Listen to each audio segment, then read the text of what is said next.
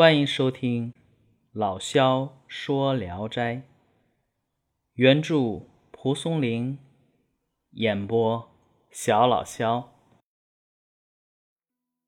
今天讲的这一篇名字叫《渔江》，有一个农民呢，叫于江，他的父亲夜里在田里睡着了，不幸啊，被狼给吃掉了。当时于江只有十六岁，他捡到父亲丢下的鞋子，悲痛欲绝。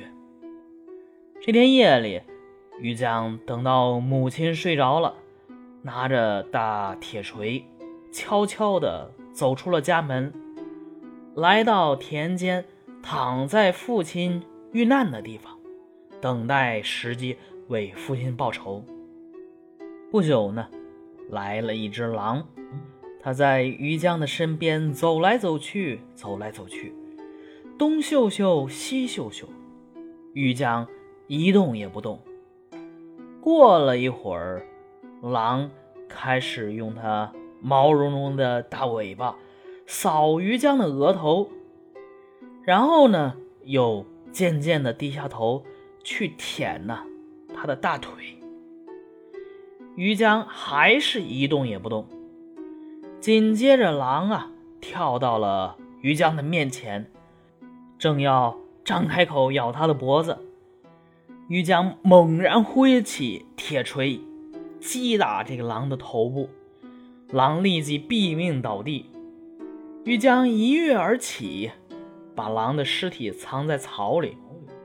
过了一会儿，又来了一只狼，跟前面那只狼一样啊，先嗅。再扫，然后呢，就想要咬他的脖子。于江啊，故技重施，把这只狼也杀掉了。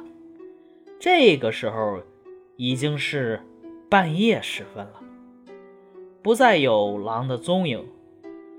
忽然一阵睡意袭来，于江打了个盹儿，梦见父亲对他说：“你杀了两只狼。”已足以泄我心头之恨了，但是，带头杀害我的那只恶狼，鼻头是白色的，现在毙命的这两只都不是。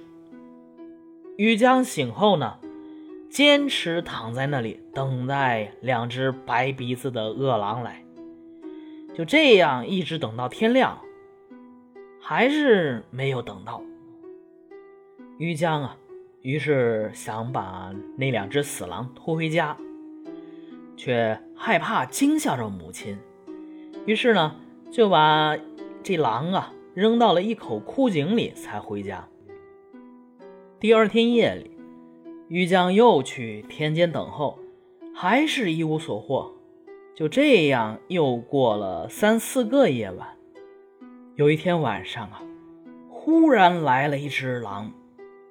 咬住于江的脚，拖着他走。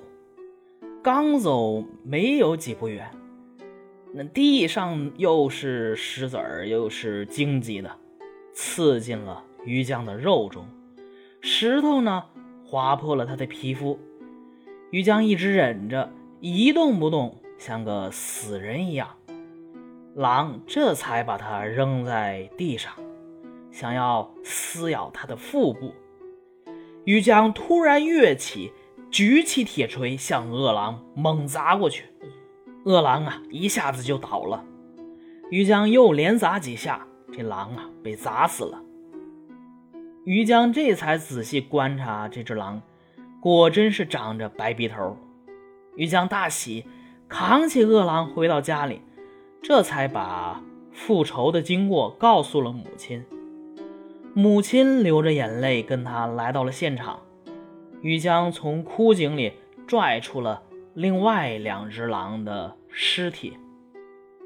意史是说，乡下农家的孩子中，竟有这样杰出的人物，他的侠义和刚烈，发自于血性孝心，不仅仅是勇敢胆大，而且他的智慧也非同一般呢。